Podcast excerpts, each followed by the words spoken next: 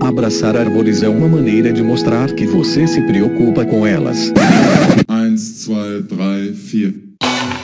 If you'll all gather close around the phonograph and listen carefully, I'll tell you how we're going to have a whole lot of fun.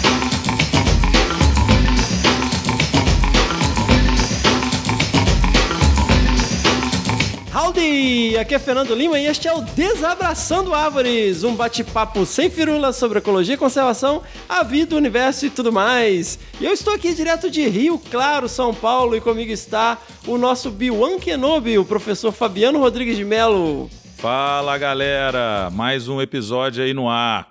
Espero que vocês curtam bastante. Sensacional! E a Mirinha, o grande amor da minha vida, essa grande pesquisadora.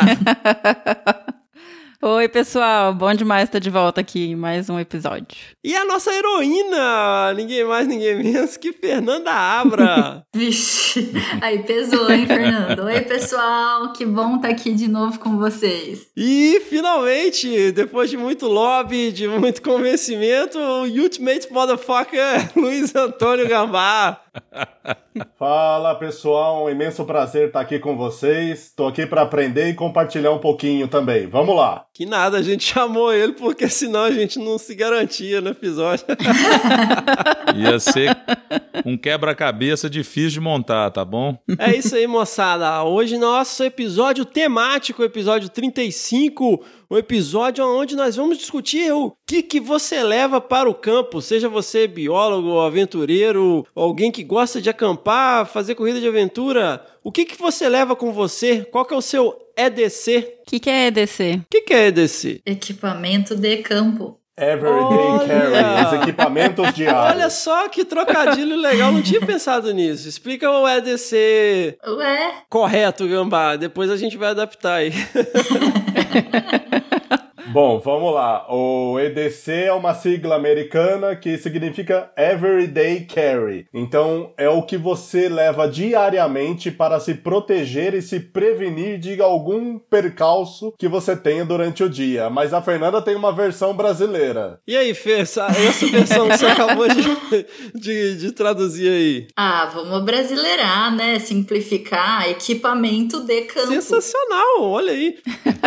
Desabraçando é muito criativo essa galera, né? É, Desabraça essa É. sigla, gente. Fiquem ligados aí.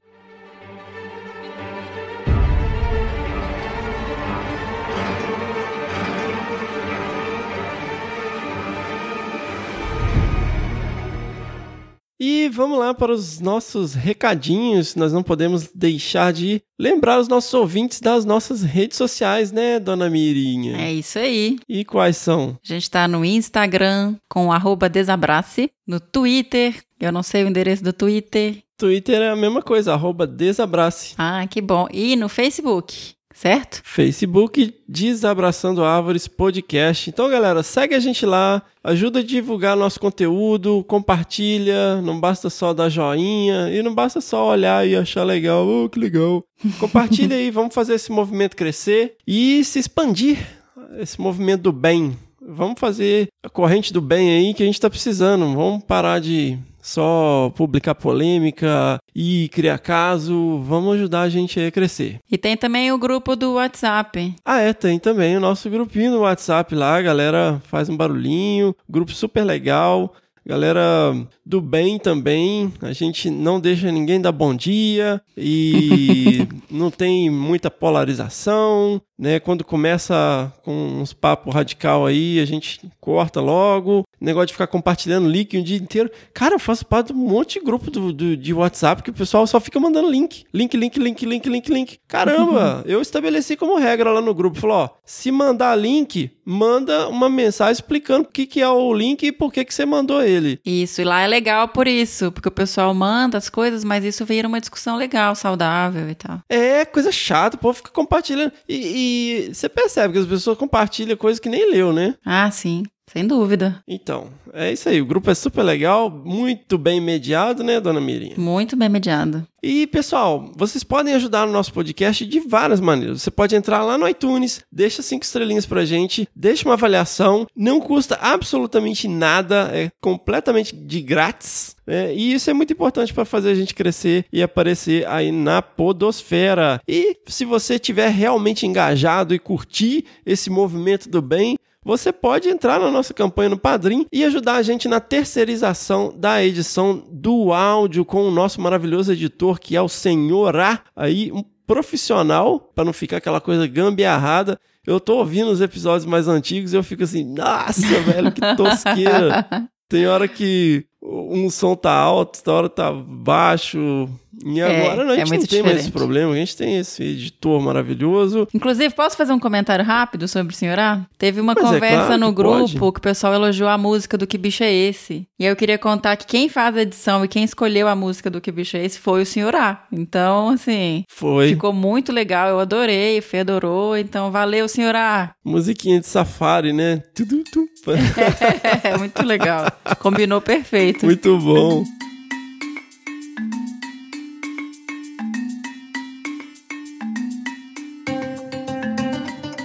Então, pessoal, e essa edição, ela obviamente é paga, né? Porque, como disse o Coringa no filme do Batman, se você é bom em alguma coisa, não faça de graça. If you're good at something, never do it for free. O senhor A é excepcional aí e não faz as coisas de graça. Então, nós temos essa campanha lá no Padrim, que é o www.padrim.com.br barra desabrace e você pode contribuir com esse projeto a partir de um real. Então, ajuda a gente lá. Pô, não é possível. A partir de um real, né? Pode parecer pouco, mas faz diferença. Se várias pessoas contribuem com um real, isso aí vai crescendo. né? Então, nós estamos quase na autonomia de não ficar no vermelho com a decupagem, que é a limpeza do áudio que o senhor A faz, e eventualmente nós queremos chegar no ponto em que ele faça a edição total, como ele faz no Que Bicho é Esse pra gente. E vamos agradecer então aos nossos novos padrinhos e madrinhas na categoria gênero, que foram a Talita Ferreira e a Virgínia Bernardes. Um grande beijo aí, Virgínia Bernardes. Eu tive lá em Manaus com ela e, poxa, a Virgínia me mostrou cada coisa legal. A gente foi no IMPA, a gente foi lá no Rio Negro, foi muito legal. Um grande beijo aí. Obrigada pelo caderninho do Peixe Boi.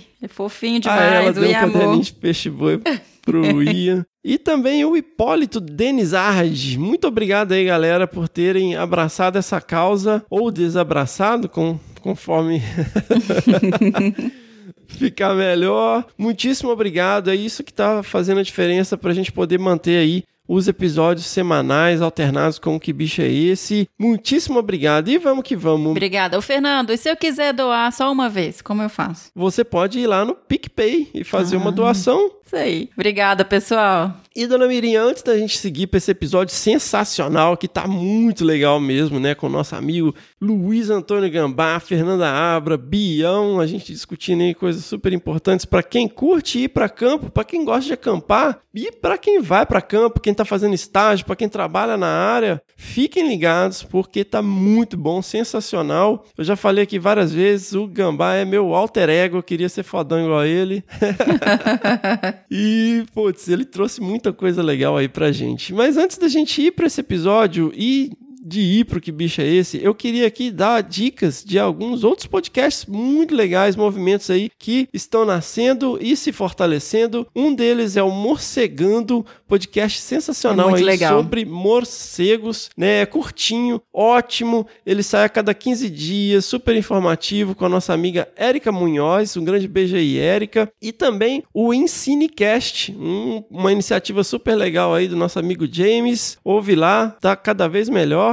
Tem também um podcast que é maneiríssimo, que é o Rinite Cósmica, com um nome meio louco. Mas eles têm essa proposta de informar a ciência no tempo de um miojo, é muito legal. Ouçam lá. Ah, e tem o infantil também, a Anta Canta. É muito bonitinho, a gente ouviu em loop por muito tempo. Ah, não, então. Mas se você tiver filho, não ouça no carro, porque ele vai fazer você ficar ouvindo 10 vezes em looping. Fica a dica também daí, da É. Anta Canta. E dona Mirinha, você lembra que o seu episódio, que coincidentemente foi o episódio 11, ele foi relacionado com o Dia Internacional das Mulheres na Ciência? Ai, foi, né?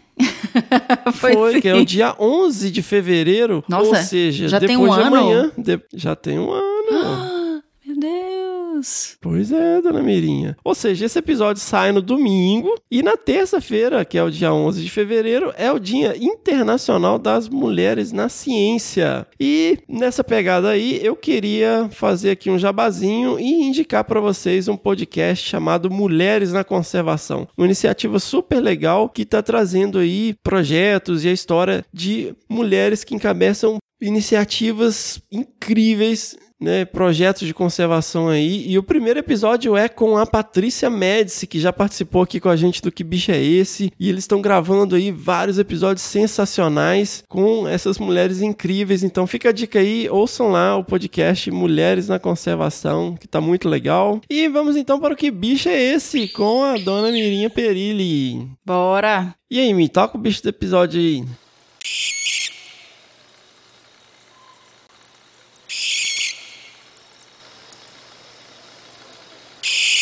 Então, pessoal, o bicho do último episódio foi uma suindara, ou coruja das torres, ou coruja da igreja. Eu conheci como coruja da igreja. Coruja branca, rasga mortalha, tem um monte de nome vulgar, mas ela é... o nome científico é Tito furcata. Eu sou da época que era Tito Alba. Tito alba, é. Era, foi modificado, acho que em 2014. É recente essa modificação. Ah, E então a gente vai falar um pouco mais sobre ela no próximo Que Bicho é Esse? Espero que vocês estejam gostando dos episódios separados. Eu tô adorando fazer. E obrigada aí, pessoal, que enviou e-mail. Gente, lembra de escrever quando souber quem é o bicho para bicho@desabrace.com.br. É, gente, dá feedback, fala lá o que, que vocês estão achando e tal, pra gente melhorar também, né? Sim. Não, a gente tá querendo confete, não, a gente tá querendo melhorar. E conta a história, assim, manda, olha, eu reconheci o bicho por causa disso, disso, disso. É sempre legal saber, assim, os contatos, por que, que vocês conhecem, se vocês procuraram. É, é É. massa isso, E tá? lembrando também, né, Mi, que o e-mail do bicho é para o bicho, porque É. se você quiser falar mais coisas além de dar a resposta e falar do bicho, mande e-mail para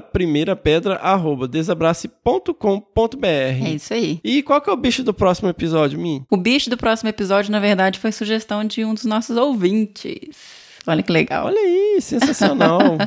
Vamos ver.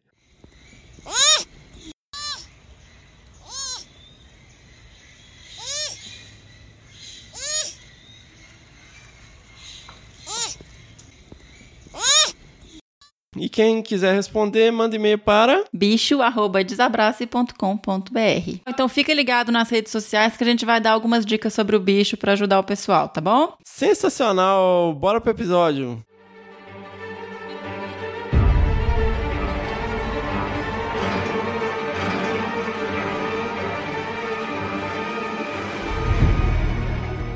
Miriam Perilli, qual que é o seu EDC? Qual que é o seu Everyday Carry?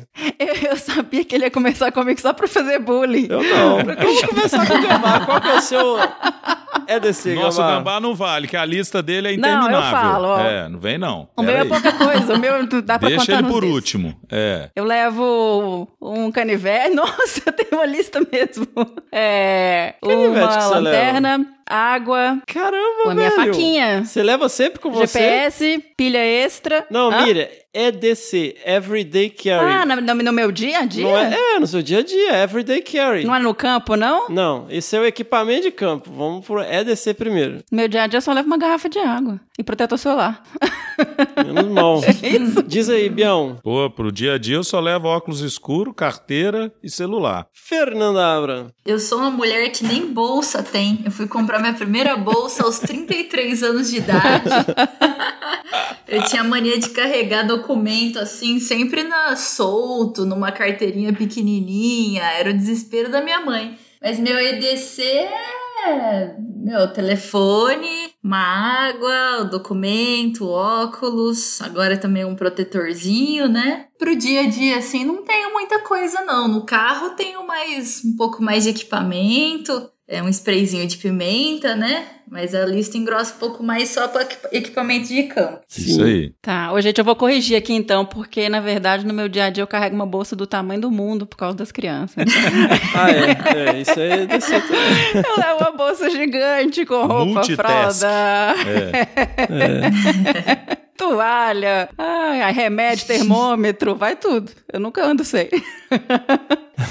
Tem sempre um kit na minha bolsa. Vamos lá. Eu, eu levo. Geralmente eu levo uma bolsa tiracolo, mas que tá sempre 100% comigo mesmo. É um canivetinho Victorinox pequeno, uma garrafinha d'água, e uma lanterna. Às vezes eu levo um apito, às vezes eu não levo um apito. Eu tenho uma pulseirinha Self-ID com alguns dados e é basicamente isso. Na minha bolsa eu levo outras coisas, né, minha? Carteira, o- um bloquinho de Nossa, anotação com caneta.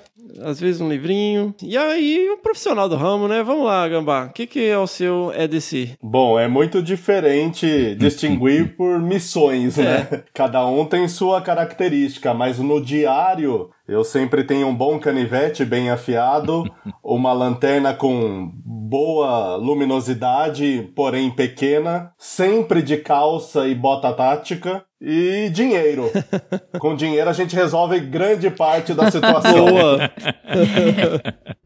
Nossa, e isso é engraçado, porque assim, eu nunca tenho dinheiro na carteira. E sempre tô com cartão e tal, né? E o Gambá, ao contrário, ele não tem cartão de crédito e ele só anda com dinheiro. Ó, tô dando a dica aí pra alguém que for roubar o Gambá. Gente, eu também não ando com dinheiro nunca. Por sua conta e risco, né, Olha, filho? vai ter que vai ter que me pegar de jeito desprevenido, porque pra me roubar vai ser difícil.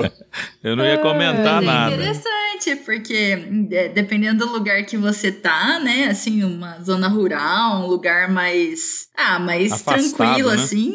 Não, não adianta nada você ter o cartão, né? Você precisa do dinheiro ali vivo pra resolver um Uhum. perrengue, consertar um pneu, é, sei lá, pagar alguma coisa, né? Não adianta nada você ter o cartão black lá. Super fashion. Essa questão de, um, de lâmina, gente, eu, eu gosto muito de cutelaria e tal. E várias vezes, em algumas situações, pessoal, ah, alguém tem um canivete, não sei o quê. Tira o canivete, abre assim. Nossa, mas por que, que você anda com isso? É, é uma arma. Eu falo, gente, peraí. A gente pode ficar igual aquele cara lá do Forrest Gump falando formas de se cozinhar camarão. A gente pode ficar aqui três horas falando como que um, um- um canivete e uma lâmina pode ser útil no dia a dia como ferramenta para um zilhão de coisas, né? Então, essa coisa do EDC são, é sempre legal você pensar no dia a dia coisas que você. que são bobas, mas que fazem diferença, né? De você precisar, dependendo de onde você vai. Seja no dia a dia urbano, seja no dia a dia rural. Né, você vai fazer uma caminhada, igual o, o Gambá falou aí, da missão, né? Dependendo da missão, você adequa aí. Ou não. em viagens eu levo meu cubo mágico também. Nossa. Ele me acalma. É, existem diferentes tipos de situações, né? É, por falar em biólogos, pessoas que trabalham diretamente no campo, isso pode variar muito se a pessoa vai para o litoral, vai para o Cerrado, Mata Atlântica, região amazônica. Existem diversos equipamentos que a gente pode discutir hoje aqui que melhor se encaixam para você ter uma maior segurança durante sua atividade. Então, o que vale mesmo a pena é pesquisar muito, fazer o seu planejamento antes da atividade para você não entrar em roubada. E de roubada a gente entende um pouco que já tivemos boas experiências. Tem hora que eu acho que a gente é Acho que sobrevivente. ter um episódio com gambá só de roubada, velho. Pra galera ver o que que é passar aperto em campo. Tá doido.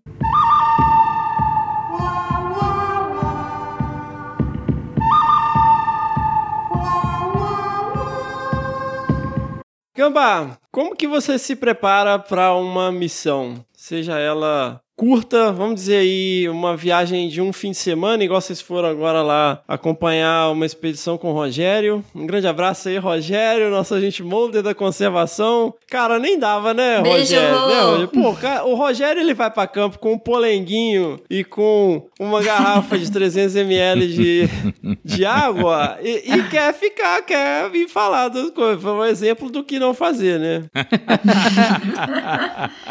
Nesse último campo, ele tava com uma garrafa de água Perrier. Ó, aí. Ó, É o pesquisador Nutella. Esse é o pesquisador Nutella. Um lanche de brie com damascos Nossa. e água Perrier. Tô brincando.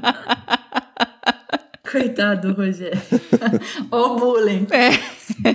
Bom, gente, para falar um pouco sobre os passos do planejamento em geral, e começa por isso mesmo, né? Sempre, em primeiro lugar, o planejamento de cada expedição ou de cada a saída de campo, ou até mesmo se você está graduando aí na universidade, vai fazer uma simples saída de campo com os seus colegas de classe, também vale todo esse planejamento que envolve as informações locais que você adquire de cada região, sendo número da polícia militar, do corpo de bombeiros local, dos hospitais. Que uma coisa interessante quando eu faço eu e a Fernanda ou quando eu tô em campo, eu chego no município e sempre pergunto: "E aí, se acontece alguma picada de cobra em campo, para qual hospital que leva? Olha. Onde atende? Qual o local mais próximo? Qual a rota de fuga?" Então, isso envolve vários quesitos como as informações locais,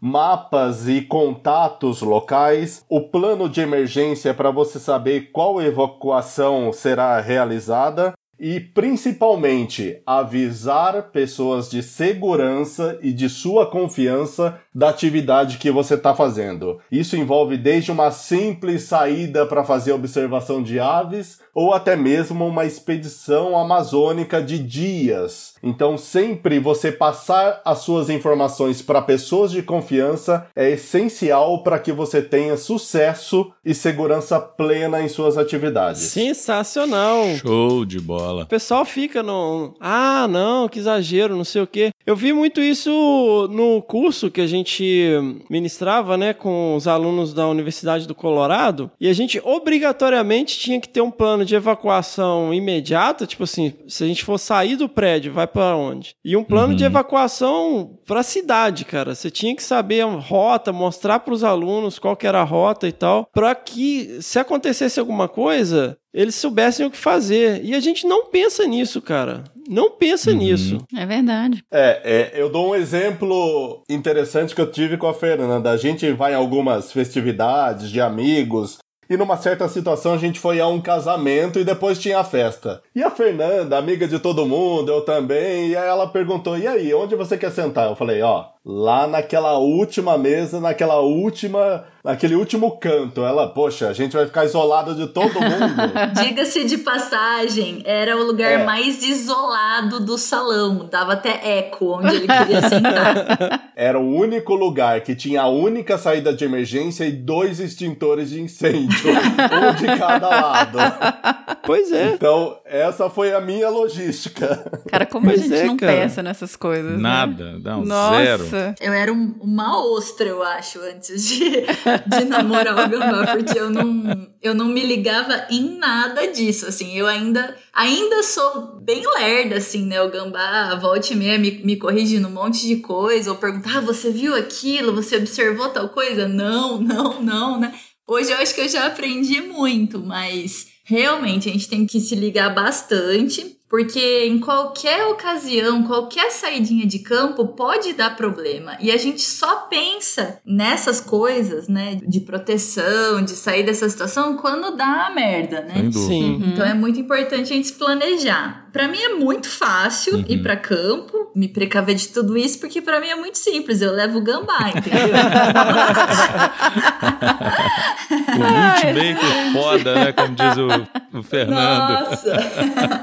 Ô, gente, mas é- a, a gravidade disso e a tensão é tanta, por exemplo, pra quem tá ouvindo aí, o Desabraçando, eu trabalho com eventos esportivos, logística e segurança de expedições. Pra montar uma competição, a gente tem um protocolo chamado MIS. Mantenha isso simples e seguro. Uhum. Então, isso envolve também a atenção com o nosso cliente, seja ele competidor ou integrante de alguma expedição. Por exemplo, nas corridas de montanha, corridas de aventura, quando o competidor ele passa dos 10 quilômetros, a gente costuma dizer que ele fica desorientado, ele fica burro realmente, porque a pessoa fica tão focada no seu desempenho durante a atividade esportiva que ela não presta atenção nas outras coisas. Então o que a gente faz é um plano de emergência para minimizar e mitigar qualquer problema que essa pessoa possa ter durante a atividade. E aconteceu um fato interessante também em São Francisco Xavier, durante o simpósio dos muriquis e outros primatas. Eu saí com o professor querido Fabiano,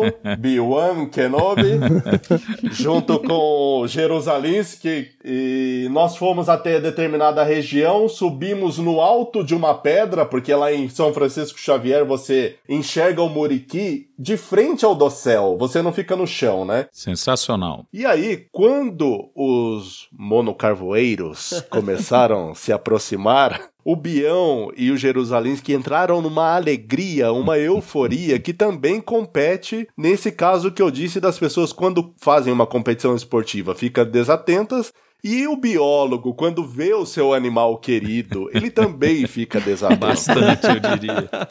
Eu tive que ficar prestando bem atenção nos dois, porque o bião foi muito próximo à margem da pedra, era uns 10 metros de queda. Era. Segurei nele, meu amigo, vem um pouquinho mais pra cá, seu, sua câmera tem zoom, fica tranquilo, porque isso aqui vai dar novidade. Então a gente tem que ficar bem atento na questão, principalmente da atenção mesmo durante o campo. Sem dúvida. Seja ele por pessoas que você pode encontrar, por animais e por obstáculos naturais. Então, envolve um grande planejamento nisso e também riscos durante a atividade de campo, como enxurrada, animais peçonhentos, Uhum. fraturas, desorientação e uma das principais ocorrências que ocorrem, né? Ocorrências que ocorrem foi, Muito bom, foi parabéns. E uma das principais ocorrências que acontecem que é a desidratação e também a hipertemia. E isso é o, é o que mais acontece tanto nos eventos esportivos quanto em campo de saídas de Gambá, campo. desculpa a ignorância. Hipertemia, hipertermia, isso? Isso, a gente vive num país tropical, né, o Brasil. A gente tem a hipotermia, Isso. que são baixas temperaturas, que existem vários estágios, Uhum. mas o que principalmente acontece nos eventos esportivos e pessoas que vão sair para fazer um trekking com os amigos é a hipertermia. É como se o nosso radiador fervesse, Uhum. a gente a temperatura do nosso corpo se estiver muito elevada ao habitual, você começa a ficar tonto, náuseas, ter pouco discernimento. Isso pode acarretar em sérios problemas, tanto renais quanto Cardíacos também, se né? perderem. Sistema Fu- nervoso. Além de desorientação, né? Que é o que você tá falando, né? Exatamente. A pessoa fica burra, a pessoa fica desorientada Uhum. E ela se leva a um quadro pior durante essa atividade. É bem complicado. E aí você vai conversar com a pessoa, eu falo assim: ah, não, mas eu tô acostumado a ficar sem beber água. É, é. Muita gente pensa isso, fica, ah, eu, eu, eu sou tranquilo Ah. ficar sem beber água, mas quando você tá fazendo uma atividade, você tem que ficar se hidratando, principalmente para você não colocar as outras pessoas em risco. Exatamente. Não interessa se você não tá acostumado. Então, se você não tá acostumado, beba água e faça suas necessidades fisiológicas. Mas quando você tá em grupo e você tá numa uma área remota, você tem que se precaver para não dar nenhuma novidade e para também não colocar outras pessoas em risco. Sem dúvida. Sensacional. E uma coisa Perfeito. que eu queria também, ô Gambá, me diz aí, cara, já que você falou a questão de estar em grupo, né? De quando você vai pra uma viagem ou vai pra uma, uma expedição, ou, né, pra galera da bio, da bio aí que tá ouvindo, avisar as pessoas se você tem uma alergia, se você tem alguma condição médica, se você toma algum remédio controlado. Eu já fui pra campo uma vez e a pessoa. A gente chegou perto de uma caixa de abelha, a pessoa falou: Ah, putz, eu sou alérgico. Falei, pô, beleza, agora que você avisa, velho. É, existe uns protocolos que eu sempre faço com amigos, inclusive fiz com o Bião em São Francisco Xavier. Quando eu saio do carro, já pergunto, gente, você é alérgico a alguma coisa? Você faz algum uso de medicamento? Você fez uma cirurgia recente? Isso não é invasão de privacidade, mas você precisa saber as informações da pessoa que está com você no campo. E uma coisa que você falou, Fernando, na questão de avisar as pessoas, a gente tem uma tecnologia em mãos hoje que todo mundo tem, mas pouca gente sabe utilizar com discernimento. No seu WhatsApp, na- quer dizer, no WhatsApp de todo mundo, tem um recurso chamado lista de transmissão, Boa. que você envia uma mensagem personalizada, uma mensagem direta para vários contatos seus. O que você pode fazer antes de sair para qualquer atividade de campo, você monta uma mensagem como se estivesse escrevendo um WhatsApp mesmo, lá na lista de transmissão, e envia para os seus contatos de segurança, avisando: Oi,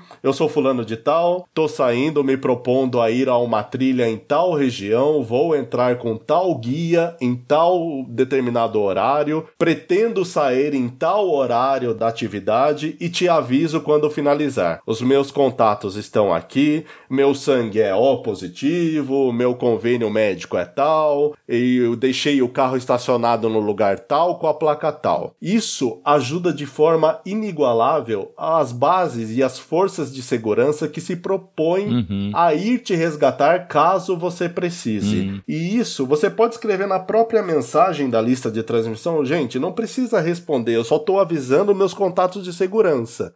Mas você precisa avisar os seus contatos de segurança que você elegeu que você vai passar a partir desse momento a adotar essa técnica. E eu vou te falar, isso já funcionou com muitas pessoas que eu convivo e não custa nada, é de graça. Então avisar as pessoas de uma maneira eficaz é muito legal. E se você estiver no campo, de vez em quando manda uma localização do WhatsApp É, live location, pela né? sua lista É. de transmissão, exatamente. Pode ser em tempo real ou pode ser uma localização pontual, Exato. que isso ajuda muito. Sensacional. Todo mundo olhando aí, hum, lista de É, eu transmissão. o, o, o Gambá tava falando, o Bião e a Miriam tava olhando pro celular. Eu, mas eu não achei, Gambá. Onde que acha aqui, Aonde você velho? vai lá, ao invés de criar novo grupo, tem nova transmissão. É no meu, porque o nosso tá em, bro- o meu tá broadcast list. Eu acho que é esse, né? É. O meu tá New Group e New Contact. Ó, vou dar um exemplo. Você já ficou mandando uma mensagem, a mesma mensagem para várias pessoas, encaminhando? Encaminha, encaminha, encaminha. Ao invés de você Isso. fazer isso, você faz uma nova transmissão, as pessoas recebem e quando elas respondem, elas respondem só para você. As- Elas não, não sabem umas das Exatamente. outras. Ah, É, porque esse negócio de grupo, gente, principalmente de avisar que você tá entrando pra uma situação é roubada. Muita gente vai querer ficar dando pitaco, alimentando coisas que não estão acontecendo. Entendi. A pessoa mais desesperada vai pensar que você tá perdido e já vai im- impregnar o grupo de bobagem. não vale a pena. Boa. eu não, eu não, Não vale a aprendi, pena. não, vai ter mas um que vai depois, levantar. Depois eu corro atrás aqui. Mas legal, bom saber disso mesmo. A lista de transmissão é quando você abre o seu perfil do WhatsApp. Se você não abrir nenhuma mensagem, mas só rolar o rolo de, de mensagens para baixo, ele já vai te mostrar ali em cima a lista de transmissão para você criar. Ah, Do broadcast lado list. É porque esquerdo. o seu tá em inglês, o meu também. É broadcast list. Ah, que bacana, velho. New Olha list. aí. Ah, bacana. É, e você adiciona os seus contatos que você tem mais segurança. Pode me adicionar aí, Biel. Porra, Mesmo agora, em Minas velho. Gerais, Agora. eu mando um Mas é o arcanjo te único- buscar único fácil pra onde você estiver. relevante pra você acionar no é o velho?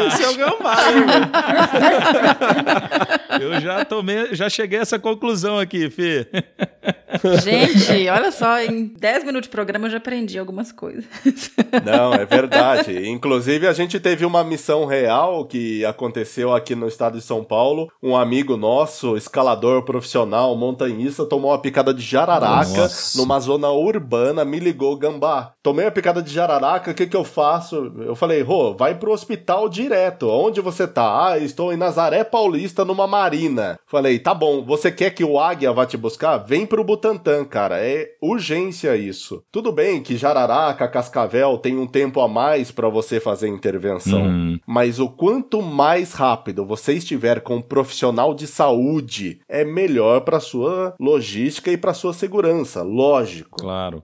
Mas fica naquela embaçação, aí todo mundo no grupo dando pitaco. Ah, não! Passa. Vai lá pra benzedeira Isso. do Morro da Cruz. Toma cachaça com. Meu, Bota É. fumo com álcool. Cara, Torniquete, Nossa foi fumo. É. é, então esse negócio de grupo é uma encheção de saco, meu.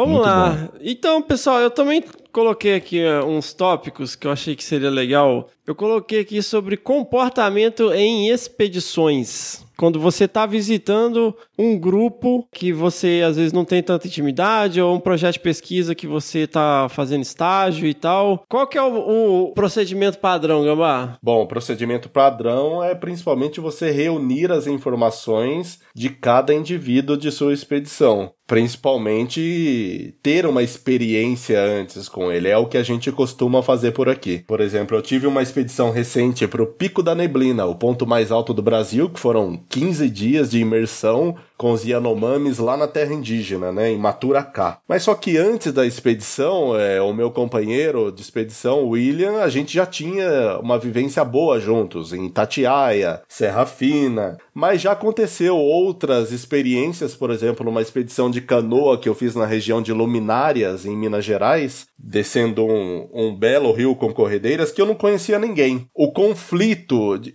tirar a pessoa de sua zona de conforto é bem complicado principalmente pessoas que você não conhece e se propõem a fazer um desafio desse com você. Conhecer a pessoa antes, levar para uma trilha simples ou fazer uma caminhada juntos, saber como essa pessoa se comporta na área rural, na área no ambiente de montanha, é essencial antes de uma grande expedição ou antes de um grande campo. Então você tem que ficar bem atento quanto a isso. E reunir também as informações corretas do seu colega de campo, como seguro de saúde, se ele tem alguma doença, o tipo de sangue, se ele já sofreu algum acidente anteriormente, se ele tem alguma cirurgia que ele já fez. Isso é determinante caso você tenha alguma intervenção durante essa atividade. Sensacional. E no caso, igual você tá. Vamos pensar aí, igual vocês fazem, igual vocês tiveram agora, estão sempre visitando projetos de pesquisa e tal, pensando agora no estudante de graduação aí, infelizmente, ou não, né? A gente quer ter um alcance maior, mas muito da nossa audiência é a galera que tá na graduação, que tá começando e tal. Tá chegando num projeto, sei lá, igual foi lá numa captura de lobo guará com o Rogério, foi acompanhar uma expedição com o Bião lá com os Auritas, foi lá fazer uma vistoria em estradas com a Fernanda Abra. Como que vocês veem, Bião? O que, que você espera de um estagiário visitando seu projeto? Cara, eu, assim, a gente não tem nem, nem uns que 10% dessa noção que o Gambá tá passando pra gente, né? O que a Fernanda e a Mirinha também, né, já colocaram aqui em termos de do que, que a gente raciocina para fazer uma atividade como essa. E aí o que eu acho assim que é básico para um aluno que chega, é, além da questão né, comportamental, como você colocou aí no início dessa nossa conversa, eu acho que é a questão mesmo de vestimenta, coisa que mais me preocupa em termos de segurança. E aí o Gambá até falou né, que ele vai para qualquer expediente de roupa dele no dia a dia é bota e uma calça comprida, né, adequada. Então assim, para a gente que está em campo, nas condições que a gente enfrenta, eu acho o mínimo desejado para qualquer aluno, estagiário, né, mestrando ou doutorando que vai estar trabalhando com a gente é que ele tenha a vestimenta correta.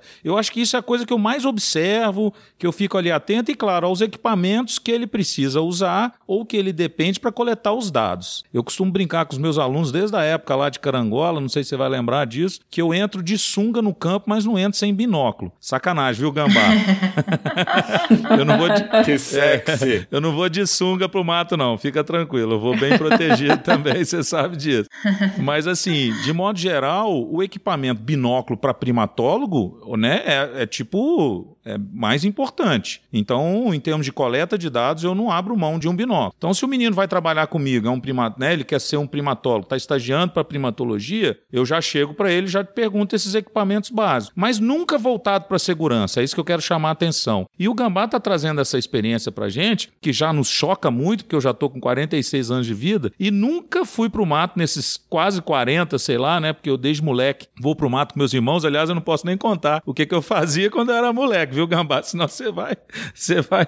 Eu vai... tô fora, me inclua fora dessa. Não, pô, a gente ia de descalço, cara, de short, sabe? Entrava no mato, assim, sem camisa muitas vezes. Era menino, né? Então, assim, eu tô falando que é exatamente isso. A gente não tem noção. A gente nunca se preparou para segurança no campo. E eu acho que é isso que você tá chamando a atenção, e esse episódio é importante para quem nos ouve, exatamente com essa sensação, né, que eu tô tendo agora. Poxa, o quanto eu preciso me preocupar melhor com essas questões para realmente evitar evitar um problema mais grave, né? Não, e aí vamos, é isso, vamos, assim. vamos voltar aí, Bion. Só tô falando aqui, a pessoa tá indo visitar. Que eu- algumas coisas que eu percebo assim, se você tá indo visitar um projeto, primeira coisa, uma postura de a- aprendizado, cara. Não chega num projeto É, é, Seja humilde. querendo seja humilde. falar o que, que todo mundo tem que fazer, como que você tá fazendo as coisas errado, não sei o quê. Chega pra ajudar, pra aprender e tal. Ô, Fê, posso. Vai lá, é. Fê. Não, eu, eu- só pra facilitar pro Bião, acho que é mais ou menos o que você tá falando, mas tipo assim, eu- depois eu posso falar da minha visão de empresa. Uhum. Mas assim, eu sou bióloga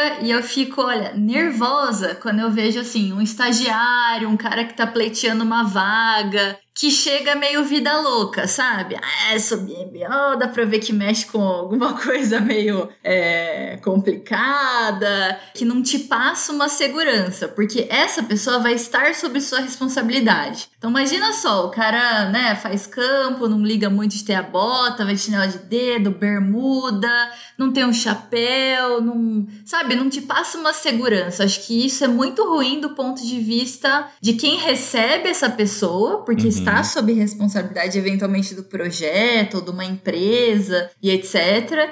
Então, assim, quem estiver ouvindo e estiver pleiteando uma vaga, estiver conhecendo um lugar, passe uma imagem muito profissional da, da Isso, biologia, né? isso. Eu tenho uma raiva de biólogo que, tipo. Ah, e sabe aquele meme do Facebook? É o da biólogo forma- abraçador de árvore, como- que é o biólogo que a gente odeia aqui nesse podcast, entendeu?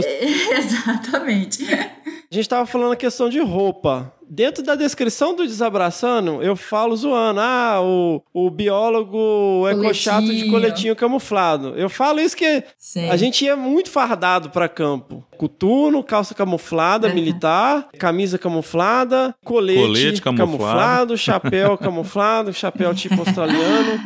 Típico. Quem que deve usar isso? Militares. Por que, que a gente usa roupa camuflada? Já pensei muito sobre isso. Eu ia porque eu falava, pô, eu ia porque eu achava foda também, eu sempre achei maneiro e até hoje eu, eu procuro coisas sobre. é, leio muita biografia e tal, e manual tático e o caramba. Mas, com o tempo, eu fui percebendo o seguinte, cara. Quando você chega numa propriedade rural, Hum. você não é soldado, sabe? Você é só um estereótipo, cara. A não ser que você realmente Sim. esteja numa ação é, associada a um, um- um grupo de resgate, associado a uma fiscalização, isso não justifica, É. gente. Uma camisa, caque, manga comprida, calça normal, uma boa bota, perneira quando necessário. Isso cria muito mais acesso quando você vai numa propriedade rural para conversar com as pessoas do que você chegar fardado, sendo que você não, é- sendo que você é um civil. a outra questão, cara, que eu levo muito em consideração. Se você está visitando um projeto de pesquisa e você não leva um caderno de anotação e um lápis ou uma caneta, você já, tipo assim, perdeu 50% de chance de fazer estágio num projeto que eu esteja associado, porque se você não tem interesse em anotar nada que ninguém tá falando, cara, é.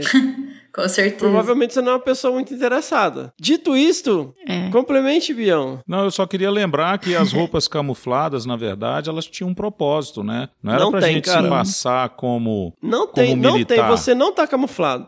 Eu, Pro bicho, cara, eu já fui. Não. Eu já fui pra campo com gente que não usava desodorante porque falava que assustava os bichos. Tá, mas o seu CC vai assustar muito mais os bichos do que você usar desodorante. Cara, a camuflagem, ela não é simplesmente você vestir uma roupa camuflada. Eu Sim, acho- sim. Você não vai vestir roupa gritante e tal, mas a camuflagem ela é eficiente se ela é associada a outras técnicas, né? Que é quebrar a forma, você perder a silhueta, não é só a cor. Não, mas é isso que eu ia falar, né? Que no, no início da nossa formação profissional era muito comum a gente ir para o mato camuflado, exatamente para você, na verdade, com essa roupa militar, porque ela é camuflada, exatamente para você se passar como camuflado, entendeu? E você evitar que os bichos te veem. Eu concordo com você que hoje a gente tem outros tipos de roupa com cores mais amenas, vamos dizer assim, que já te permitem fazer o campo e a coleta de dados, mas que naquele momento isso foi uma febre. Até hoje a gente anda assim. Eu acho que tem coisas diferentes que a gente está conversando, mas que o mais importante é isso, né? Que é o, o objetivo de você estar tá em campo e o que, que você efetivamente está querendo coletar. Sim. Eu queria fazer um comentário também em relação a essa questão do estagiário que vai visitar um projeto. Gente, a pessoa não é obrigada a saber tudo. Ela não conhece o ambiente, ela não conhece o clima. Manda um e-mail, conversa com a pessoa, pergunta aqui, o que, que eu tenho que levar? O que, que é o equipamento que precisa? Como fazer? Assim, se informe antes de ir para a área. Não fica com vergonha de, ah, eu já tenho que saber tudo. Não, escreve, pergunta uhum. o que, que você tem que levar. Uhum. Eu acho que isso é uma coisa importante. Você vai trabalhar no Pantanal, é um ambiente. Você vai trabalhar no Sul, é outro ambiente. Você vai trabalhar na Amazônia, é outro ambiente. E aí uhum. você tem que ter informação específica para isso. Então eu acho que se informar antes é extremamente importante.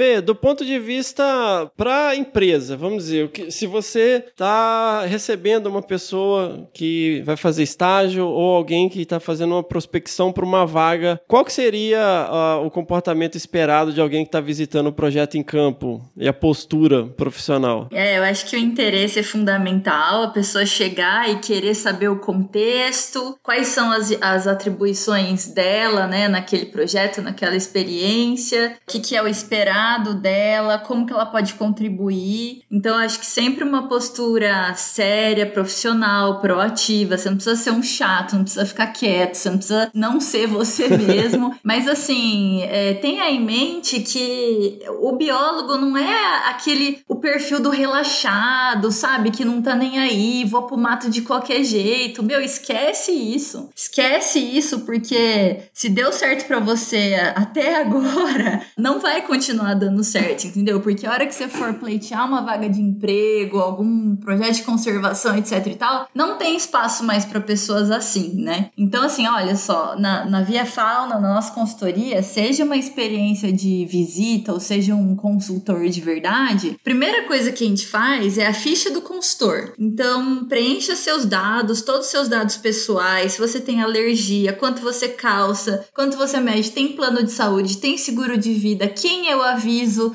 é, se você tiver problema, qual é o seu plano de saúde, é alérgico a quê, qual o medicamento, blá blá blá. Cada pessoa tem um crachá, no verso do crachá tem alergia, tem o contato de emergência, né? Então é tudo muito certinho não fica na Via Fauna quem tem esse, ou qualquer outra empresa séria de consultoria, quem tem esse perfil relaxado, faço do jeito que eu quiser, sou biólogo, fumo meu X, né, durante o campo. Isso é intolerável, né? E eu vejo assim que tem muito ainda desse, desse tipo de perfil em, em, projetos de conservação, né? Acho que tem. cada vez menos, acho que a área tem ganhado uma seriedade. Mas faço aqui uma crítica e espero que seja muito construtiva para quem é, gerencia esses projetos de conservação, né, que geralmente o pessoal vai sempre para campo com muita frequência. Quem tem um kit de primeiros socorros? Quem tem o telefone de emergência? Para onde eu encaminharia alguém do meu grupo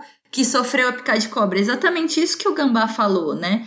Será que tem um planejamento, é, alguma coisa, né, para ser feito? E olha só, muito tristemente, há alguns anos, um aluno aqui da USP de São Paulo faleceu no campo, né? Foi um acidente mesmo, realmente não tinha assim o que ser feito, não foi erro de ninguém, uhum. foi uma, uma fatalidade. Mas eu só tô levantando isso para dizer que as coisas acontecem, só, né? E outra, o acidente... Fê, não só isso, cara, só precisa acontecer uma vez, entendeu? É, é isso, que eu, é isso que eu falo com a galera, pô, ah, eu nunca fui picado de cobra. Tá, mas cara, se você for picado uma vez, é uma merda tamanha.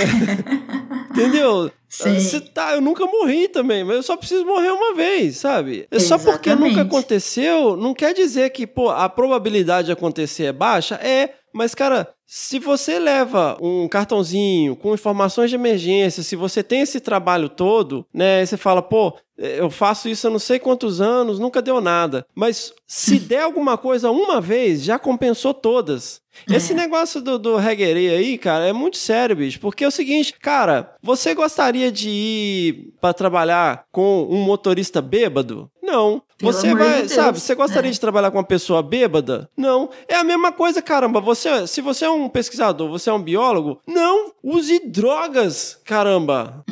Na- no Não, no momento de combina, trabalho, né, no ambiente Fê? de trabalho, cara. Vai fazer isso no seu momento recreativo e tal, ou- sabe? Sim. Eu não entendo, a galera acha normal isso. Ah, tô no campo, bababá. Pô, outro dia eu fui, fui- eu tava fazendo um estágio lá, a menina ficava brigando comigo porque eu tava usando facão e que eu era um babaca porque eu usava perneira e que ela não precisava de perneira porque ela batia a palma e as cobras eh, percebiam a presença dela. Eu falo, parabéns, né? Fica.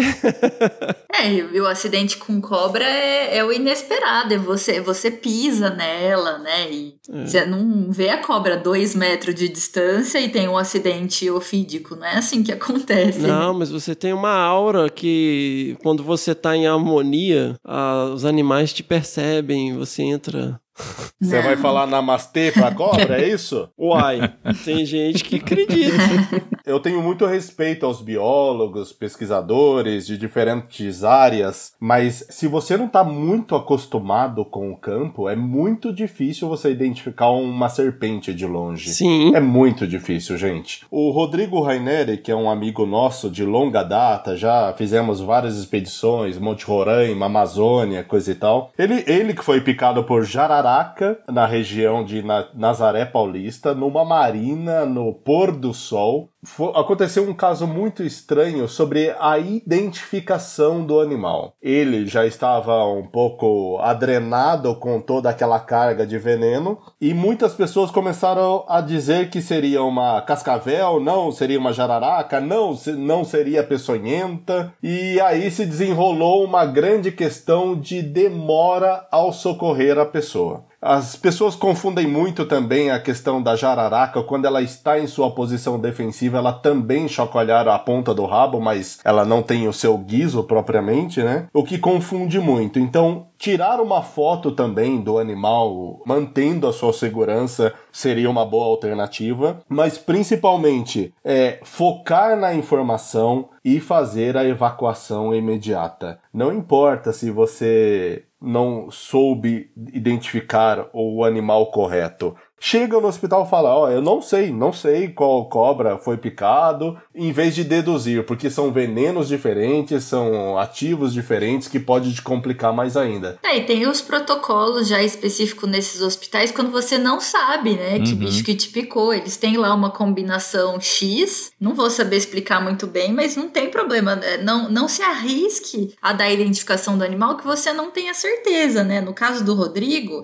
essa jararaca que picou ele, a porção final da, da cauda era mais esbranquiçada. E quando o bicho, né, ele tava se defendendo, ele realmente ele faz, ela faz um movimento com a cauda Uhum. que parecia uma cascavel. E ele chegou no hospital e falou: Não, era uma cascavel. Tenho certeza, era uma cascavel. Ele foi medicado para cascavel. O que, que aconteceu? Nossa. Ele teve um desencadeamento terrível, né? Das toxinas da jararaca que não, não, não foram combatidos com o antídoto correto. E aí depois viram que poderia não ter sido uma jararaca mesmo e começaram a aplicar um antídoto mais genérico. Uhum. Que não poderia ter sido uma cascavel. É, exatamente. E nessa brincadeira, né, um, um dos maiores montanhistas que a gente tem no Brasil, conquistou o Monte o Everest não sei quantas vezes, quase perdeu o Seis pé, vezes. os movimentos, né, da, da perna, então é, é bem complicado. Tem que se ligar, galera, né, tudo é muito sério, muito sensível, é legal ir pro mato, é legal ir pro campo,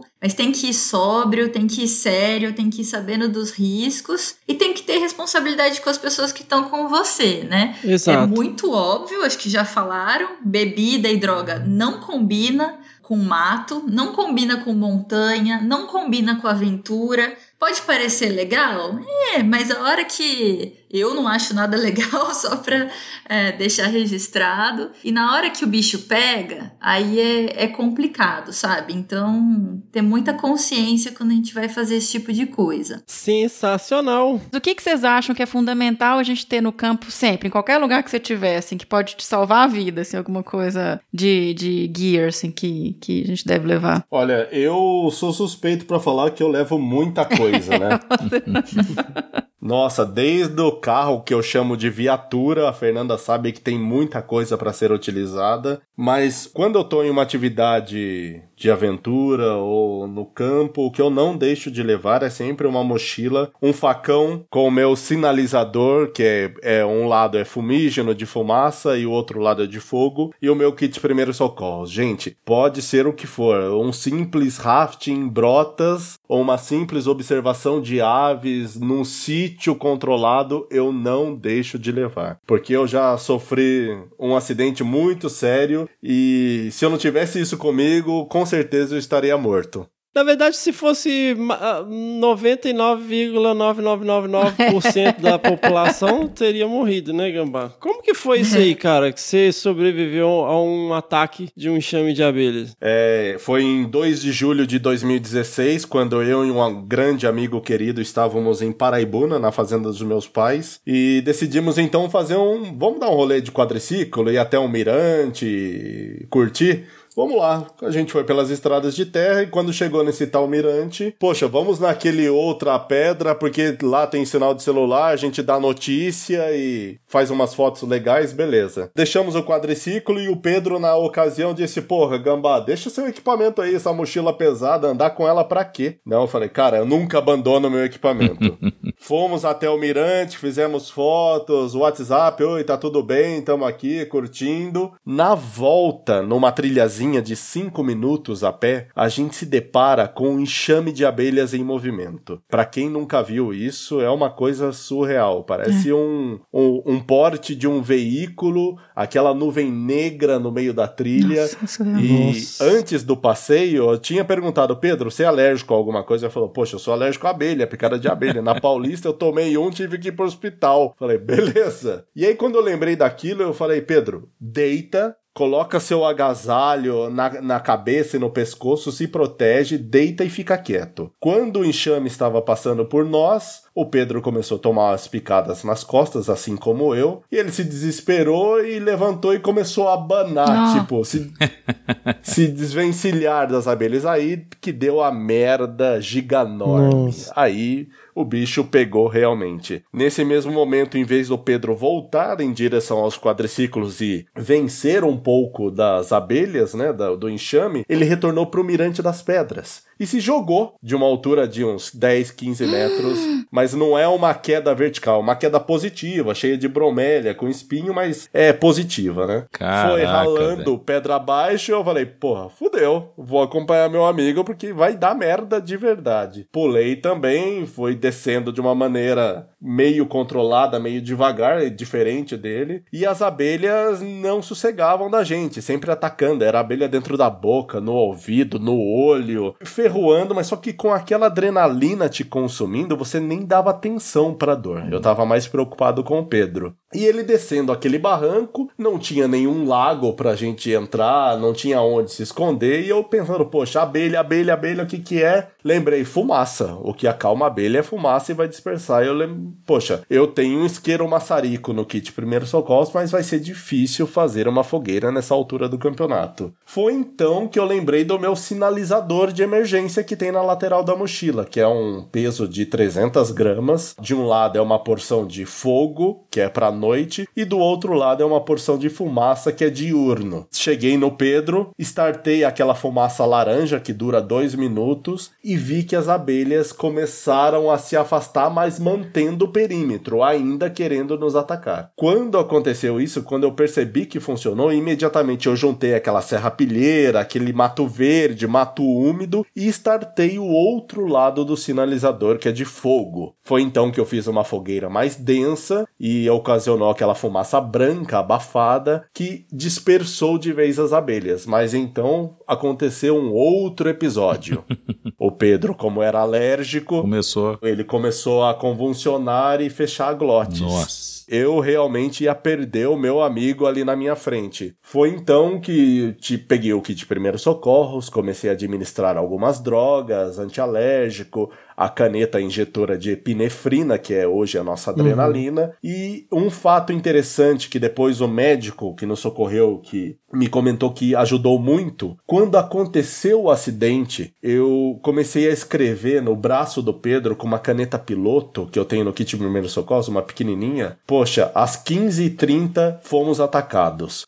Às 15h50, ministrei tal remédio, tantos miligramas. Fui escrevendo no corpo dele. E o Pedro convulsionando. Nossa. Meio grog. Meio não, totalmente grog. E aí ele teve três convulsões no ciclo de 15 em 15 minutos. Deixei ele de lado, fiquei apoiando e imediatamente fui pegando o meu plano de emergência para chamar ajuda. Foi então que depois disso, 50 minutos após o acidente, o helicóptero Águia da Polícia Militar de São Paulo estava em cima de nós fazendo uma técnica de rapel com dois tripulantes. Primeiro socorreram o Pedro e tiraram ele do mato da Serra do Mar numa técnica chamada Maguari. E então eu fiquei lá com os outros tripulantes. Quando eu ouvi no rádio que o Pedro já estava bem na UR do Corpo de Bombeiros a caminho do hospital, aquela adrenalina que me consumia foi embora e as toxinas das abelhas também tomaram conta de mim. Então eu convulsionei, caí, eu não lembro de mais nada. Nossa. Os socorristas do grupamento aéreo da Polícia Militar diziam que eu vomitava e cagava ao mesmo tempo. Nossa, velho. Que foi tenso, foi bem tenso, mas eu não lembro de nada e foram necessários 15 bombeiros para me tirar lá do mato, porque como era pôr do sol, o helicóptero não podia permanecer. O quadro mais grave era o Pedro e eu falei, eu tava muito louco. Falei, leva o Pedro, ele é alérgico, as informações estão aqui.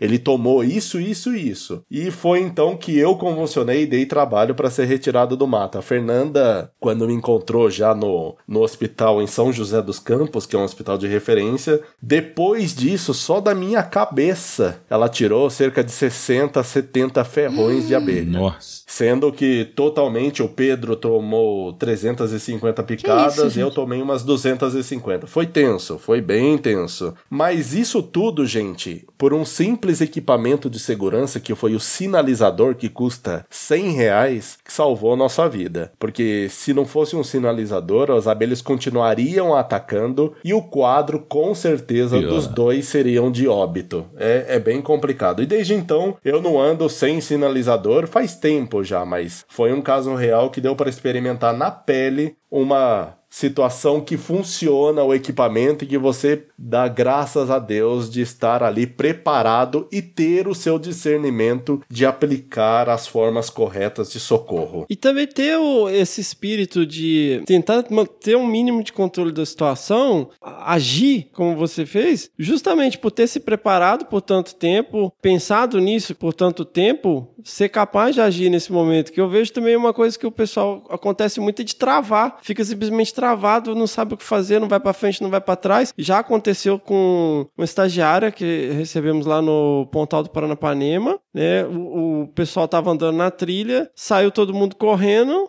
a menina ficou tentando entender o que estava acontecendo. Quando o pessoal sentiu falta, voltou. O, o mateiro foi lá tirar, ela estava coberta de abelha deitada no chão. Então ficou lá sem ação e tal. Eu queria aproveitar aqui e indicar, gente, um excelente texto né, no extremos.com.br que a Fernanda e o Gambá escreveram aqui e relata com detalhes aqui. Tem fotos, A Fernanda escreveu, porque eu fiquei uma semana grog. Ah. Esse relato saiu dois tá dias aqui, depois do acidente.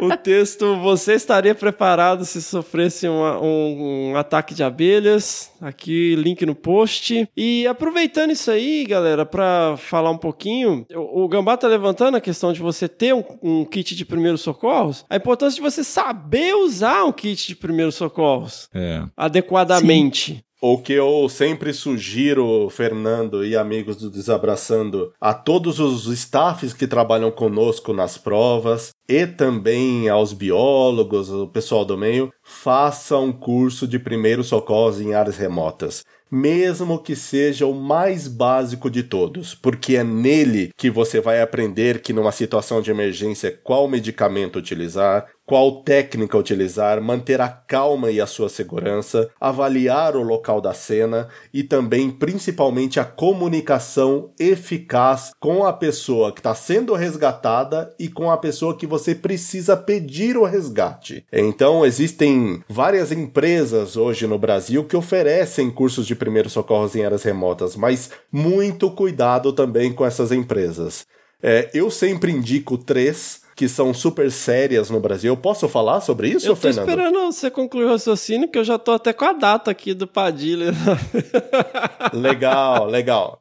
Então, existem três empresas super eficazes, saudáveis e seguras para atividade de primeiros socorros em áreas remotas. A principal que aplica curso hoje no Brasil é a Padilha Treinamentos, do nosso amigo Marcos Padilha, que acontece diversos cursos próximos ao Sudeste e em outras regiões do Brasil. Os cursos da MWMI, que é da Samantha Chu, que é uma, uma moça super bacana, que tem um bom conhecimento e certificações internacionais, nice. Assim como o Padilha. E também a NOS, que é onde eu me formei, que é a National Door Leadership School, que produz cursos especificamente na Patagônia, região amazônica e em vários outros locais do Brasil. E aí que são cursos mais abrangentes, de maior carga horária de primeiros socorros em áreas remotas. Mas o Padilha é muito bacana, vale a pena, não é um curso de pagação de militar, que você vai lá, tem que ficar fazendo flexão e coisa e mais, não tem essa de se vestir de forma camuflada. É um cara muito correto, certificado internacionalmente, é veterano fuzileiro naval, um cara 10. O Fernando chegou a fazer um curso dele, não foi, Fê? Então, eu fiz o curso lá no passado com ele, cara, e é absolutamente sensacional. Inclusive, galera, eu queria dar a dica aqui, ó. Dia 28 e 29 de março, em São Bernardo do Campo, já vai ter a primeira edição desse ano do Primeiro Socorros em Áreas Remotas, com certificação internacional, né? Eu recebi o meu certificado, foi, foi 10 dias depois, chegou. Eu tinha um kit de primeiros socorros, né, por conta desses cursos que a gente ministra com o pessoal do Colorado, e eu percebi que uma grande parte do- do- das coisas que tinha no kit eu não sabia usar corretamente, né? Até fazer o curso. Então, por isso que eu tô falando, não adianta você ter o kit de primeiros socorros e você não saber usar adequadamente como agir em cada si- situação, quando que você vai usar tal e tal equipamento. O treinamento com Padilha é muito legal, você faz simulação de resgate e, e na mata à noite, né? Você tem que é, tentar entender a situação com lanterna para lá e para cá, improvisar. O Gambá deu uma instrução pra gente sobre sinalização de resgate, né, Gambá? Estarei lá novamente, com certeza. Sensacional. Ajudando os novos alunos. Sensacional. E outra coisa, gente, é que o Padilha, ele é, durante muitos anos, ele também foi socorrista em rodovias. Né? Então o cara tem uma experiência inacreditável, já viu todo tipo de acidente, todo tipo de incidente, já participou de todo tipo de resgate, tem muita experiência e muita, é, muito exemplo prático para exemplificar o curso, para explicar como que aquilo funciona na realidade, né? Porque assim, por mais que você saiba a teoria, uma coisa é você fazer um simulado ali, outra coisa é você ter uma pessoa gritando ali na sua frente e tal e saber o que fazer. Então ele tem muita experiência, isso é um grande diferencial aí. Então vale muito a pena, gente. É, são esse aí no caso, né? Essa turma são dois dias só. Fica a dica aí, 28 e 29 de março, Padilha Treinamentos, procura lá, perfil, tem o site, link no no post, perfil no Facebook. Vale muito a pena. Vale muito a pena fazer esse curso e depois que você faz que você vê realmente a diferença.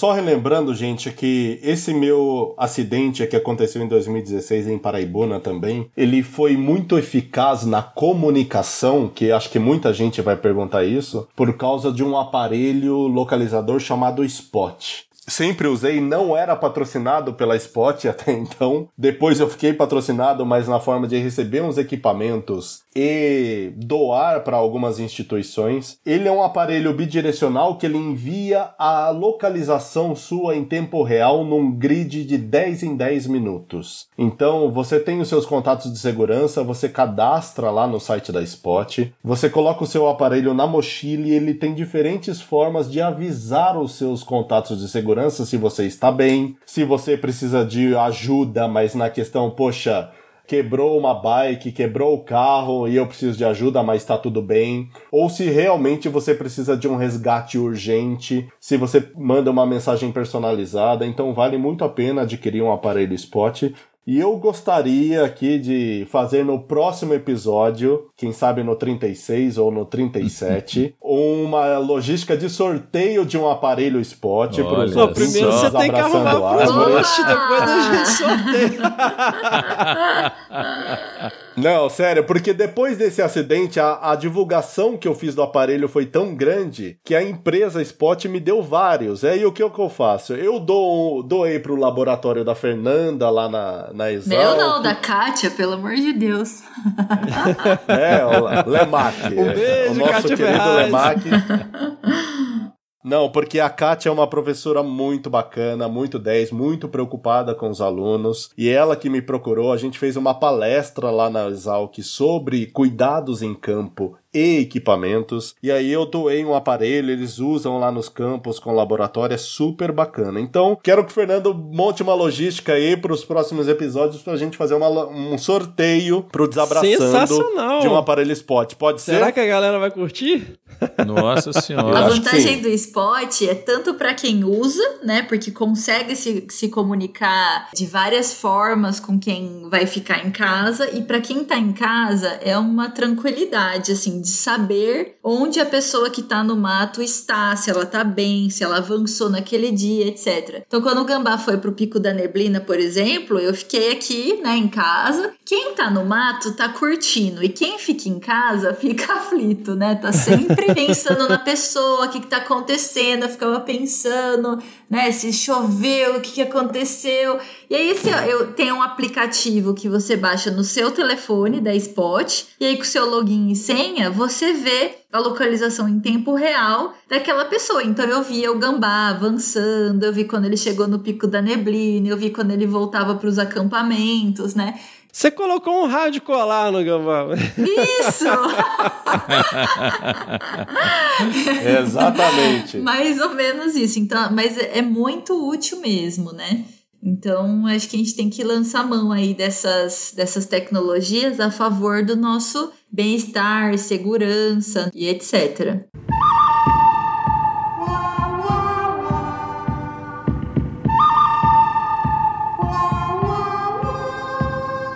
A gente está né, passando informação de uma forma muito profissional, totalmente adequada, e é o que a gente espera, e mesmo, né, eu estava falando isso, que mesmo a gente hoje, com toda a experiência de campo, a gente vê o tanto que a gente não sabe. E aí eu fico pensando, né, nos nossos ouvintes, no sentido do que que eles, pô, mas beleza, eu não consigo ir lá fazer o curso do Padilha, eu não...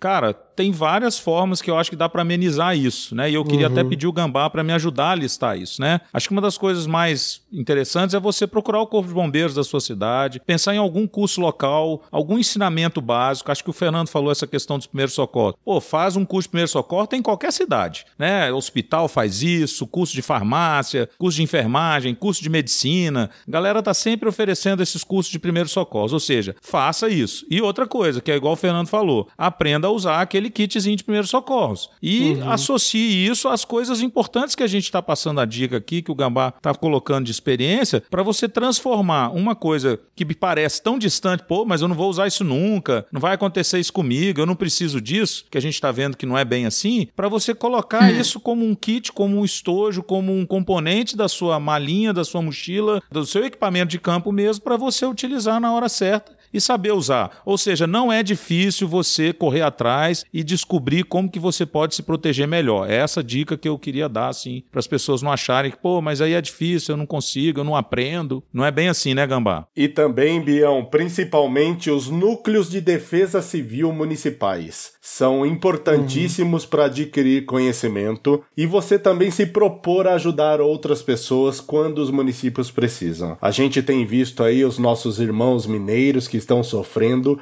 e pessoas capacitadas, voluntários, GVBS, que é Grupo Voluntário de Busca e Salvamento, ajudam muito Exatamente. essas pessoas. É muito importante que, além de você se graduar, buscar conhecimento, estar na universidade, você também se propõe a ajudar as Sim. pessoas, não só o meio ambiente. A Defesa Civil oferece vários cursos, principalmente de primeiros socorros, de como se comportar em catástrofes. Posteriormente, você aplica um curso de primeiros socorros em áreas remotas, pode até aplicar por alguma instituição, alguma associação, um curso para o seu laboratório, trazer especialistas no assunto, fazer um simpósio, quem sabe. Então, vale muito a pena, com certeza. Ótima dica. E até o lance desses cursos, gente, quase todo mundo no curso que eu fiz eram guias de turismo, guias de aventura e tal. E eu tava lá por interesse próprio e tal, e tudo que eu via de exemplo, eu pensava, cara, se isso isso pode acontecer com meu filho, né? Isso pode acontecer com a minha família. Isso também te traz um- uma em, em todos os aspectos, né? Te torna uma pessoa mais preparada para lidar com situações de emergência é, e ajudar a sua família, ajudar o seu vizinho, ajudar o seu filho, né? Só pra vocês verem o nível da- de planejamento, de segurança, assim, do, do gambá, e pode parecer engraçado, mas eh, não é tão. É um pouco, mas com esse negócio do vírus, do coronavírus, deu num, num jornal que na China acabou, esgotou as, as máscaras, né? As pessoas não têm mais onde comprar. No outro dia tinha um pacote de 50 máscaras aqui em casa. Não, São eu 100 ouvi máscaras, hoje, são ouvi 100 hoje máscaras. no podcast da Folha de São Paulo, eles falando que já Sim. tá faltando em farmácias de grandes centros aqui no Brasil, o pessoal já tá Exatamente. tocando. É. Então, assim, essa é uma, uma observação simples do. Assim, não espera dar a merda, É. né? Isso que eu acho do Gambá. Ele, é- ele pensa muito assim, lá na frente, é muito prevenido. E às vezes pode soar exagerado, mas também quando acontece, a gente fica bem, né? Porque ele já tomou essa precaução. E aí eu perguntei pra ele: ah, e se o bicho pegar mesmo do coronavírus, qual é o plano? e ele tinha um plano. Eu achei muito legal. É Nossa, isso então a aí. Apocalipse que- zumbi, procure o É, gravado. tem que pensar nessas coisas, exatamente. Eu não sei se todo mundo assiste aquele Walking Dead, Sim, né? Aquela então. série. E foi engraçado porque eu fiz um exercício. Meu, se acontecesse um negócio desse, o que, que eu ia fazer, né? Só pra compartilhar com vocês a minha, o meu plano. eu ia Conta criar um, um ambiente arborícola, porque, meu, o zumbi não sobe na árvore. E aí eu, tipo assim, sabe, ter uma, começar uma comunidade humana arborícola, hein? Boa. vivendo ao céu de árvores. O meu plano era, É um bom plano. era buscar refúgio numa ilha. Então, é, Eles ilha também é uma boa. também. E eu, Voltando às origens. É, o meu Exatamente. também, sempre foi ilha. Eu até tirei ah, o indicativo de rádio amador na época, porque conversando, né, quando eu comecei a estudar a telemetria com as onças, na época era VHF, e o Rogério falava, ó, você quer mexer com telemetria, você tem que aprender transmissão de rádio, você tem que estudar física e tal. Eu falei, ah, então, beleza, vou estudar então. E aí eu comecei a me interessar por esse negócio. E o lance do VHF, cara, é a comunicação que vai funcionar no apocalipse zumbi. Exatamente. Você tem que saber essas coisas primitivas. O analógico sempre de backup. Prevalece. A questão é que no apocalipse zumbi eu não vou querer falar com ninguém, meu. Vou querer ficar isolado. Só eu e a Fernanda, munição, armamento e reserva. Explosivo. Só. Não, você tem que fazer o seu grupo, cara, Ai. igual da série.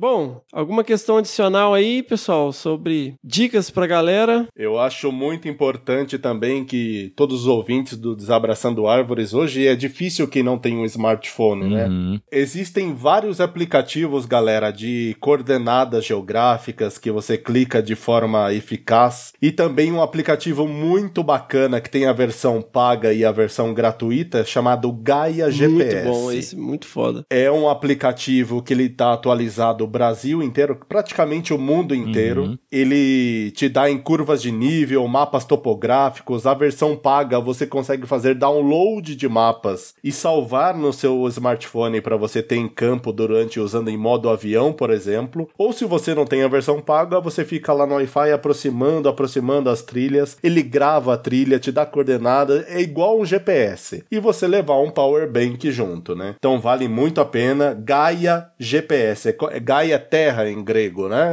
professor? Isso aí. Link no post, sensacional. O analógico também, né? Saber usar um mapa, usar uma bússola. É, ô Fê, e voltando no- na questão Everyday Carry, um EDC muito importante que eu já tive uma situação real também que ajudou muito, é um bom chocolate, É sabia? mesmo? Pô, aí você traiu o movimento, cara. Bananinha paraibuna, velho.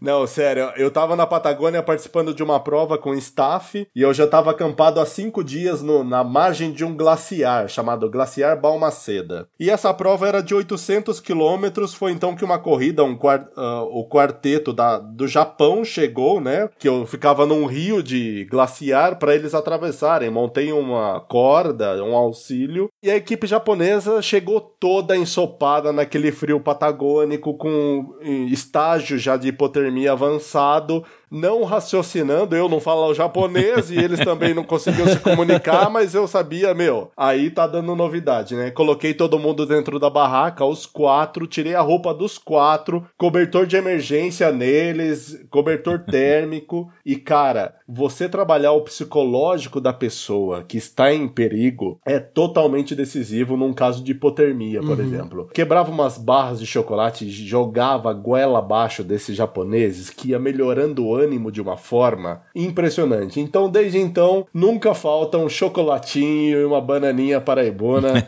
no carro ou na mochila, hein? Eu, eu vou defender o, o, o meu ponto aqui, cara, porque é o seguinte: eu gosto muito de sneakers. É um- uma barrinha chocolate. É e eu ótimo. chamo de sneakers da vitória. Tipo, sei lá, igual a última vez eu subi o, o Agulhas Negras e tal, e eu tinha um sneakers na mochila, que eu falei, pô, é o sneakers da vitória, né? E aí, cara, é muito decepcionante, porque você tira, velho, e o negócio tá uma meleca da mochila.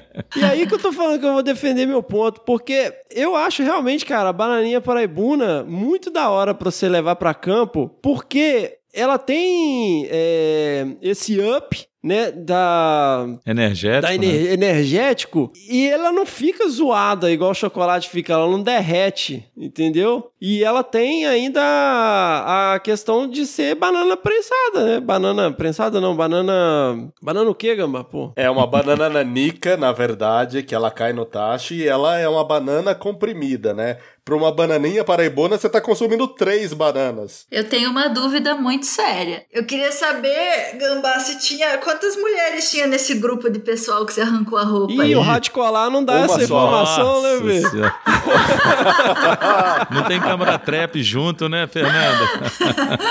Que isso? Não sabia Não. dessa história, não, rapaz. Ô, louco. Não, tinha uma só. É uma equipe de corrida de aventura sempre formado por pelo menos um integrante do sexo oposto. Então, um quarteto, pelo menos um integrante do sexo oposto. Mas é muito difícil achar pessoas é, dispostas. Cara. Tem uma garra também de fazer uma corrida de aventura. Mas, por exemplo, tem uma equipe no Brasil chamada Atena, que a Chub, Nora, Cristina Carvalho, que infelizmente faleceu, e ou a Fernandinha Maciel faz parte. Que, cara, essa equipe feminina deixa muito marmanjo pra trás. É impressionante.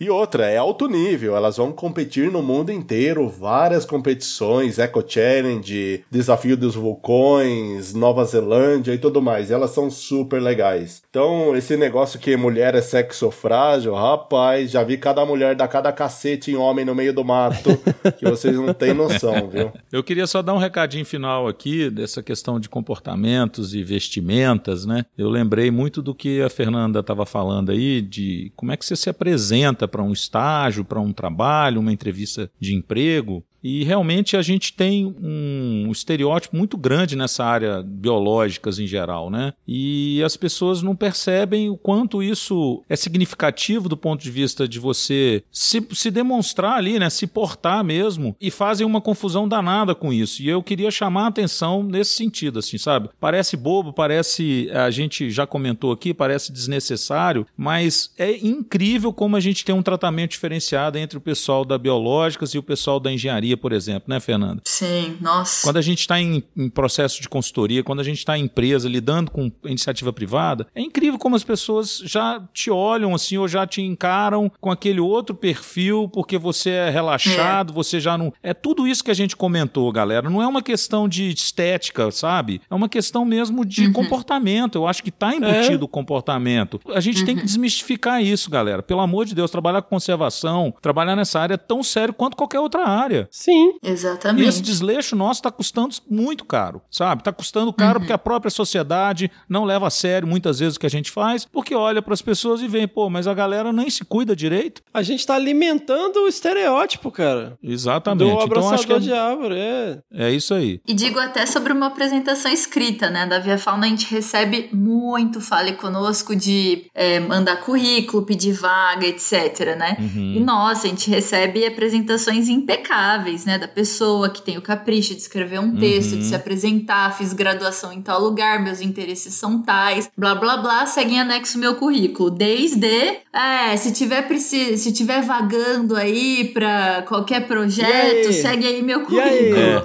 Tem Nossa, uma eu, vaga aí? eu nem abro.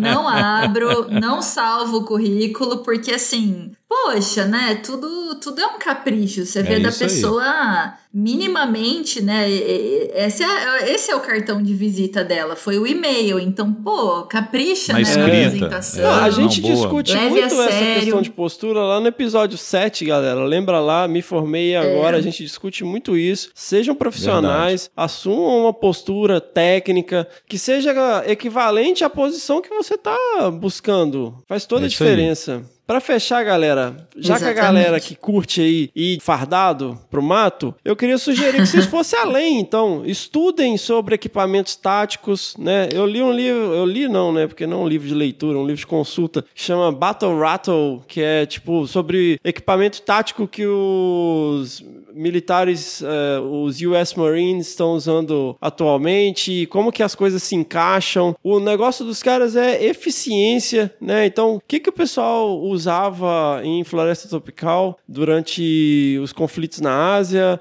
O que, que o pessoal usa é, hoje, né, de equipamento tático que a gente pode usar para ir para o campo, ao invés de simplesmente botar uma roupa camuflada e, e ficar andando aí com binóculo, né? Vamos usar esse esses equipamentos de, que visam eficiência, que, se, que são leves, que são de fácil acesso, que são organizados de maneira que a gente possa usar de maneira efetiva em situações de emergência e usar isso para as nossas coletas de dados, para o campo, né? Ao invés de ficar só simplesmente vestindo um coletinho camuflado, rabinho de cavalo, reguerê.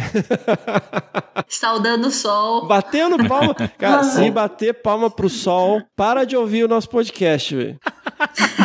Ô, Fê, a gente precisa falar também muito, por favor, de um curso que eu quero muito fazer. Que eu tô, só tô esperando uma agenda que a Fernanda esteja viajando ou que ela vá junto comigo. Que é o curso de campo da, no Pantanal da Flávia Miranda, né? Que Opa! me disseram que é sensacional. Sensacional.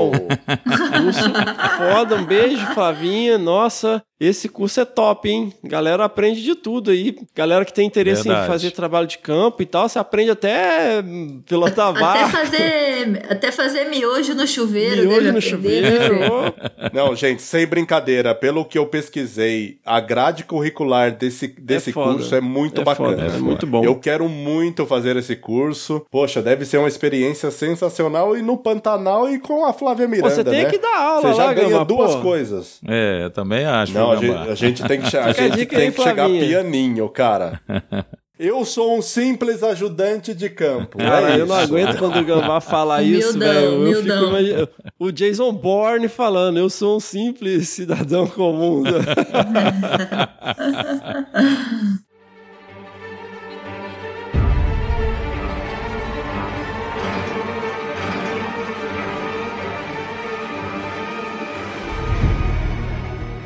Pessoal, gostei muito de estar com vocês aqui no Desabraçando. Eu não tenho formação científica na área de vocês, mas como eu disse pra Fernanda, pro Fernando, Bião, Miriam, cara, eu aprendo demais e, é- e tudo que eu puder colaborar pra ciência com vocês sempre será um enorme prazer. Tá bom? Só essas porra de Star Wars que eu não entendo nada disso. Ah, meu. mas agora, agora eu tô tão, tão frustrado que já não tô, nem quero falar sobre isso.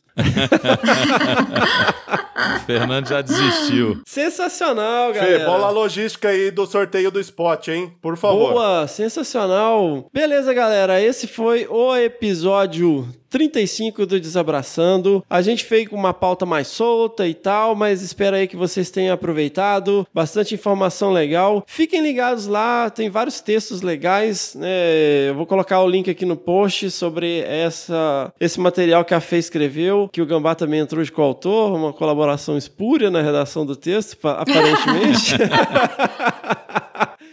Fiquem ligados também lá no curso, os cursos de primeiros socorros em áreas remotas, vale muito a pena. Fica a dica aqui do curso que vai ter do Padilha, de 28 a 29 de março. E é isso aí. Esse é o Desabraçando Árvores. Diz aí, Bião. Valeu, galera. Gambá, foi massa ouvir as histórias. Acho que merecem aí uns desdobramentos, né? Acho que a gente tá aprendendo muito e, e- e esse componente ciência, é, é, conservação e, e- cuidados, né? De socorros, de primeiros socorros e de cuidado mesmo, cuidado pessoal, é um componente diário na nossa rotina e eu acho que isso vai contribuir muito pra galera que nos ouviu aí, eu tenho certeza. E fico feliz demais de estar compartilhando contigo aí, com a Fernanda também. É uma alegria grande tê-los aqui conosco. Beijo, galera. Sensacional. Diz aí, Fê. Foi um prazer participar de novo. Foi muito legal esse episódio. Acho que vai ser bem diferente e vai agregar bastante aí pro ouvinte. Eu mesmo convivendo com o Gambá já aprendi mais coisas hoje, então é sempre legal é, pesquisar, entender e a gente tá aí ter segurança nas coisas que a gente faz em campo, né? Isso é bom tanto para nós mesmos quanto com as pessoas que a gente gosta que vão estar junto com a gente no campo. Então, galera, se interesse, fique atento e tenham aí as suas aventuras seguras. Abraços para vocês. Valeu, Gambá. Muitíssimo obrigado, cara. Tem um tempo já que eu venho falando com você de, de uma participação e tal. E é um prazer e uma honra ter você aqui, sempre acompanhando aí o Desabraçando e agora com essas contribuições aí, sem dúvida pra galera. Brigadão, cara. Muitíssimo obrigado mesmo. Eu que agradeço, é um enorme prazer estar com vocês aqui. Um beijo pra todos, vamos com tudo, gente. Boa!